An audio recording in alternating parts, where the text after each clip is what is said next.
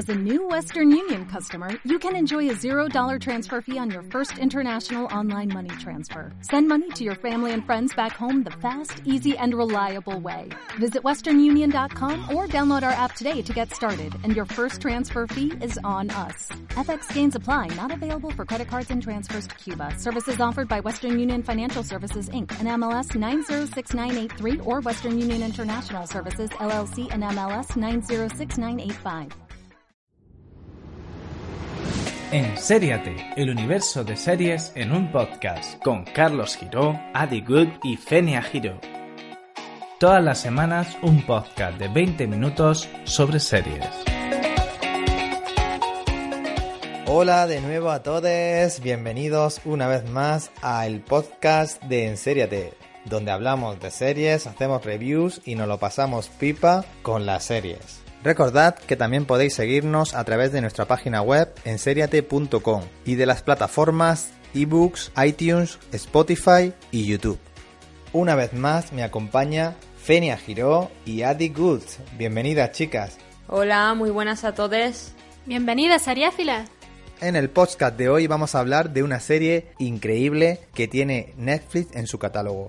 Se trata de Good Girl. ¿Qué nos puedes contar de esta serie? ¿Cuál es la trama principal y quiénes son sus actrices principales, Adi? A ver, Good Girls es una comedia drama de crimen que trata de tres madres que viven en la periferia de Michigan a las que le está costando sacar su familia adelante. Christina Hendricks hace de Beth Bowland, una ama de casa y madre de cuatro niñas que se acaba de enterar de que su marido empresario la lleva engañando y la casa están a punto de perderla. May Whitman hace de Annie Marks, que apenas llega a fin de mes y es la hermana menor de Beth y madre adolescente en su momento a un chico trans. Reta es Ruby Hill, una camarera a la que le está costando pagar el tratamiento médico de su hija y la mejor amiga de Beth. La serie sigue el cambio drástico de vida de estas mujeres desde el momento crucial en el que deciden atracar el supermercado en el que trabaja Annie, tras esta darse cuenta de que se movía mucha pasta y se ven envueltas con un grupo mafioso cuando se les amenaza para que devuelvan el dinero. Y a partir de ahí empiezan a tener una doble vida trabajando para el líder. La creadora Jenna Benz colaboró también en el equipo de Mujeres Desesperadas, fue escritora y productora de Anatomía de Grey y ha estado activa en títulos como Scandal. Dice que la serie está inspirada en Breaking Bad y una mezcla también de Thelma y Louise. La influencia de estas series que comenta Fenia se nota bastante la trama de todos los capítulos que hemos visto. No sé vosotras qué pensáis, pero Mujeres Desesperadas me recuerda bastante en ciertas partes a esta serie. Y también Carlos ha estado activa en títulos como Scandal, una gran serie. Eh, también tengo que añadir que en, Mujeres Desesperadas se ve como, como, la serie va fluida también un poquito ¿no? en el ambiente de Good Girl. Va inspirada bastante, digamos, porque es lo mismo, mujeres que que tienen el poder.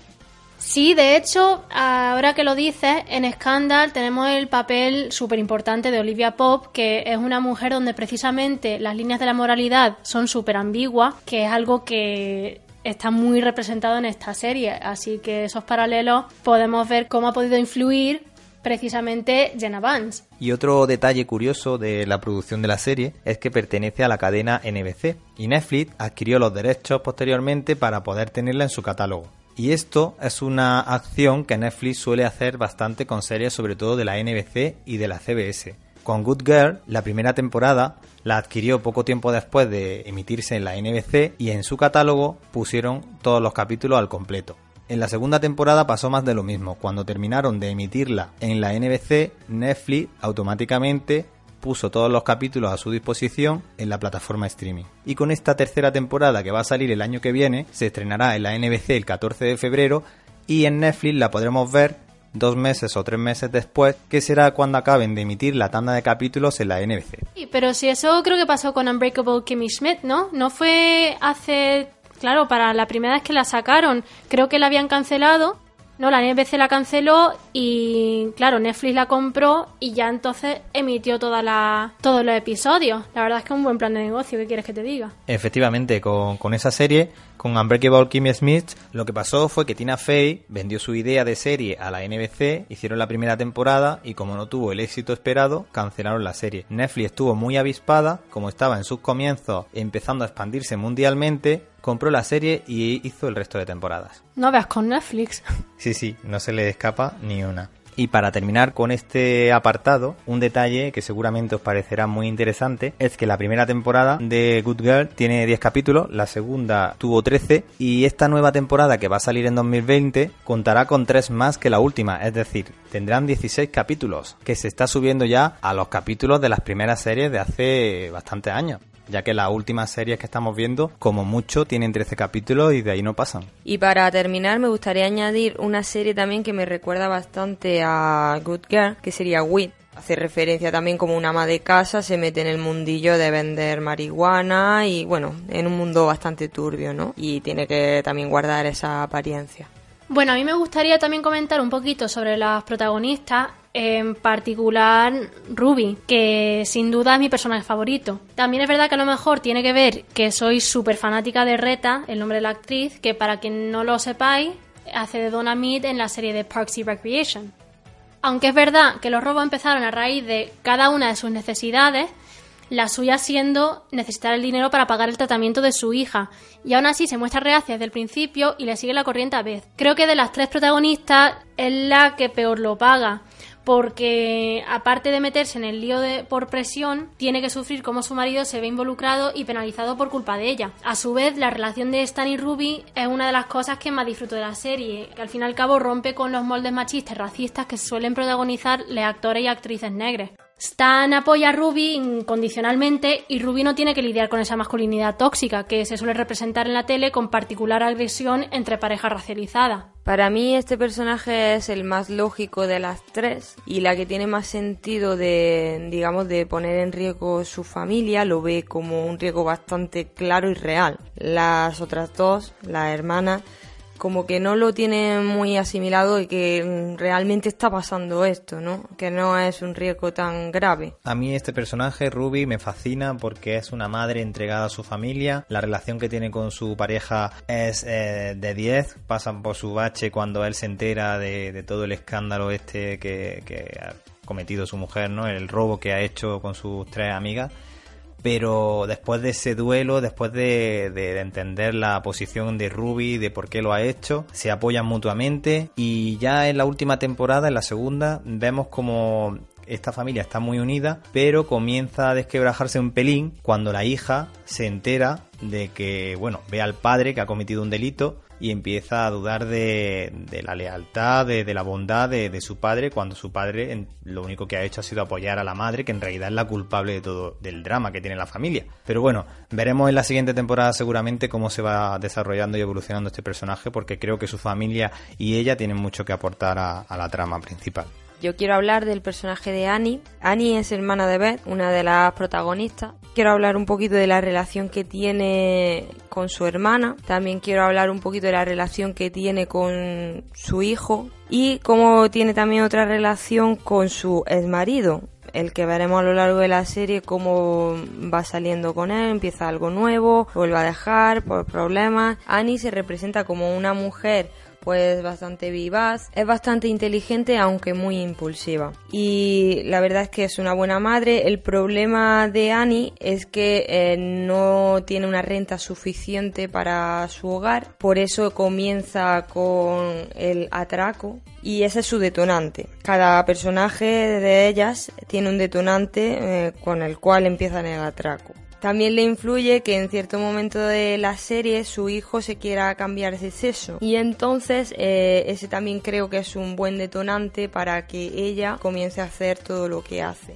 Hablemos también de la relación que tienen tan íntima porque es una relación madre-hijo muy comprensible, muy cercana. De hecho, a veces hasta él mismo le dice a su madre, por favor, trátame como una madre, ¿no? Porque la relación que tiene con su padre y su mujer es más de padre que incluso la que tiene con ella, que es más de colega. Pero esto lo iremos viendo. Y bueno, no me queda mucho más que decir de este personaje, sino que es un personaje que da bastante juego a esta serie. En esta serie la clave es la combinación de las tres protagonistas, porque iba a decir que esta es una de mis favoritas, pero es que en realidad las tres lo son. Y de Annie lo que puedo destacar, lo que más me gustó al ver las dos temporadas de Good Girl, fue lo alocada que, que es este personaje y la relación, por supuesto, como dice Fenia, con su hijo. Y además que no olvidéis que Annie fue la precursora, la que tuvo toda la idea del robo y la que es la cabecilla al inicio de esta idea, que luego Beth ganará terreno y será la que lleve toda la operación. Sí, de hecho, con Annie, al mostrarse tan inmadura, porque creo que ese es un papel que se le, que se le pone mucho, creo que lo vemos reflejado en casi todas estas relaciones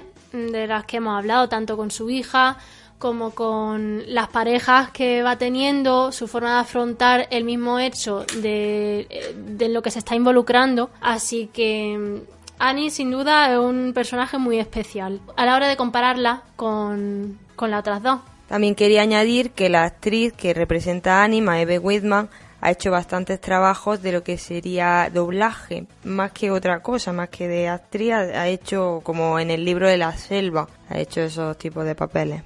Y para terminar este personaje, el de Annie, quiero decir una curiosidad sobre la actriz, y es que cuando era pequeñita, tendría unos 7 u 8 años, apareció en la serie Friends, en el episodio en el que las Girl Scouts reparten galletitas y le toca comprárselas a Ross, porque le parte una pierna y tiene que encargarse de toda esta peripecia.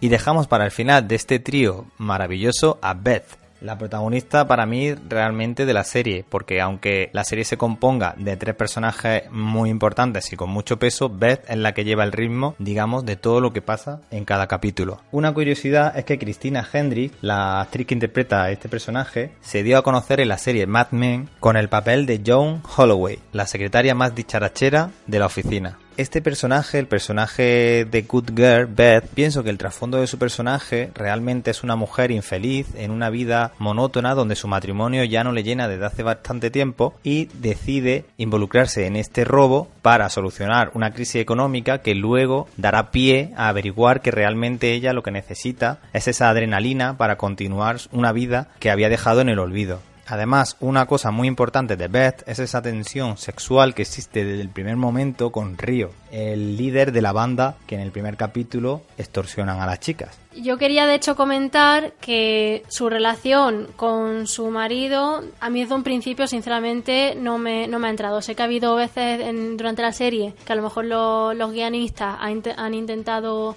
Mm, no pintar a su marido de cierta forma, pero si es verdad intentar lograr que empaticemos un poquito con él. Yo es que he tenido un ex que se parecía mucho a él, así que desde un principio ya no me, ya no me Lo veo con un poquito de asco, ¿qué quieres que te diga? Y ya quitemos el hecho de la forma asquerosa que se comporta en la, eh, a lo largo de la serie. Así que nada, yo en su momento fui hasta fan de la relación Río-Beth. Bueno, a mí me encanta la relación que tiene Beth con los dos personajes también principales, con Ruby y con Annie, ¿no? Se ve en un capítulo cómo se refleja la amistad o de dónde viene la, la amistad con Ruby, de ya hace muchísimos años, y cómo empieza a hacerse muy muy buenas amigas, digamos que es como una hermana más. De hecho, ella es el núcleo de unión entre su hermana y Ruby.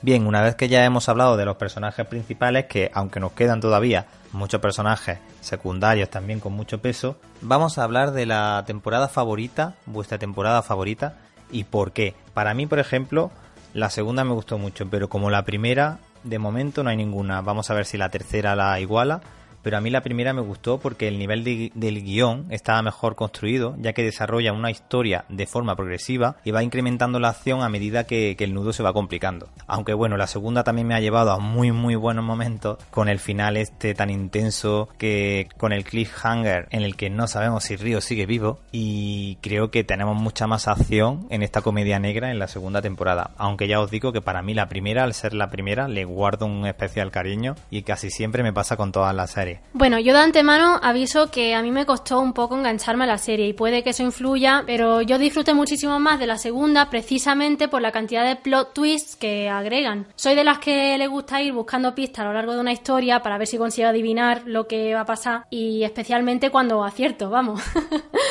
Por ejemplo, la muerte del marido de Mary Sue que si recordáis es la mujer que intenta extorsionarle a las chicas al darse cuenta de lo que estaba pasando en el negocio y a mí esa muerte, esa muerte del marido me dejó flipando colores porque ni de coña me lo esperaba. Aunque también después el escondite de Boomer, pues yo me lo lía de antemano. Por cierto, por si no lo sabéis, el nombre de Marisú me parece muy curioso porque en inglés se le llama una Marisú como término dramaturgo a un personaje que nunca hace nada malo. El típico personaje principalmente que salva el día y que apenas tiene defectos. Así que no sé si eso sea coincidencia o si es representativo de la historia de nuestra Marisú aquí en la serie. Para mí la segunda temporada es la mejor. ¿Por qué? Porque vemos cómo va cambiando el carácter de Beth, que es uno de mis personajes favoritos, cómo evoluciona desde una primera temporada, que se ve un carácter más sumiso, a una segunda temporada en la que la vemos ya como una mujer imponente, que sabe llevar las riendas de todo y que además tiene ese poderío para poder eh, llevar el negocio, ¿no? Es como la jefaza ya. Y ya para terminar, chicas, ¿qué creéis que va a pasar en la tercera temporada? Que os recuerdo que sale en febrero de 2020 en la NBC y en Netflix estará disponible, imagino que sobre abril o mayo, como muy tarde. A ver, antes de nada, la pregunta del millón creo que es, ¿está Río muerto? A ver, yo estoy en que no. Más que nada porque básicamente la movida entera de la serie ha girado en cierta forma en torno a él y sus decisiones. Creo que de hecho en la nueva temporada Beth y Río se enfrentarán activamente como líderes y creo que uno de los dos va a morir ya, bueno, de forma definitiva. La muerte de Río yo creo que es algo obvio, que no va a estar muerto y que eh, con eso van a jugar que Beth va a saber que pasa algo, que Río está ahí y no se va a ver yo creo que hasta final de esa temporada puede ser que no se vea Río y que sea digamos la sorpresa de esa temporada. Aparte, creo que Beth va a llevar la batuta de esta temporada también y que eh, Annie y Ruby van a tomar un papel más secundario y no van a entrar al trapo con el juego de Beth tanto como antes, porque se va a tornar a algo más serio. Creo que ella se va a tomar ya de lleno el negocio y que va a tomar decisiones bastante duras, que la van a cambiar aún más de lo que la han cambiado esta segunda temporada, que ya vemos un carácter más frío y un poco más eh, apartando sus sentimientos. Efectivamente, creo que Beth va a ser la clave como no, de la siguiente temporada, porque recordar que al final de, de, la segunda temporada, en el capítulo número 13, el inspector de policía le dice a Beth que sea una chica buena, dando a entender que Beth va a continuar con esa trama, involucrándose de nuevo en un negocio turbio en el que ella sea la cabecilla. Como curiosidad para esta tercera temporada, como ya ha empezado a filtrarse información y el rodaje terminó no hace mucho, se sabe que va a haber una cuarta Good Girl, por tanto ya no será un trío, será un cuarteto, pero no sabemos si esta chica será alguien nuevo o un personaje secundario, aunque yo apostaría por alguien nuevo ya que los secundarios ninguno cumple los requisitos para encajar en este trío y que además tenga fuerza y complemente al resto de personajes.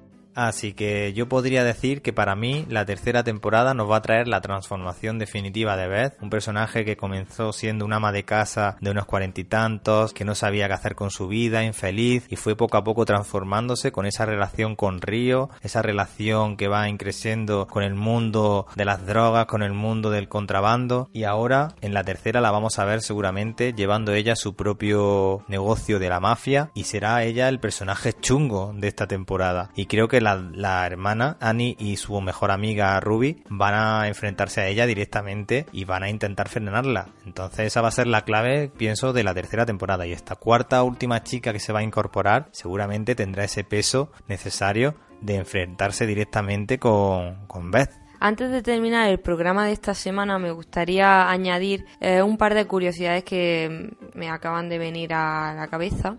Los guionistas hacen un guiño a la película Telma y Luis de 1991 en la escena final del episodio 1 de Good Girl. Y en 2017 la creadora se inspiró en una conversación que tuvo con su madre sobre política actual para crear esta serie. Hasta aquí nuestro tercer programa en el que hablamos de la serie Good Girl. Nos gustaría ampliar, por supuesto, con personajes secundarios y con otras tramas que nos ha gustado, pero recordar que hacemos 20 minutos todas las semanas y no queremos pasarnos de este tiempo. Por último, quiero daros las gracias a todos los que nos estáis escuchando y recordaros que podéis entrar en enseriate.com para poder escuchar todos nuestros podcasts, leer todas las noticias que subimos y ver toda la variedad de artículos que vamos incluyendo semanalmente. Además, si tienes ebooks, Spotify o iTunes, puedes escucharnos a través de estas plataformas. Sin más, me despido de vosotros hasta el próximo programa. Muchas gracias. Muchas gracias, chicas, por escuchar en Seriate y nosotros también disfrutamos bastante de esto. Así que muchísimas gracias. Hasta la semana que viene, chicas. Muchas gracias por escucharnos.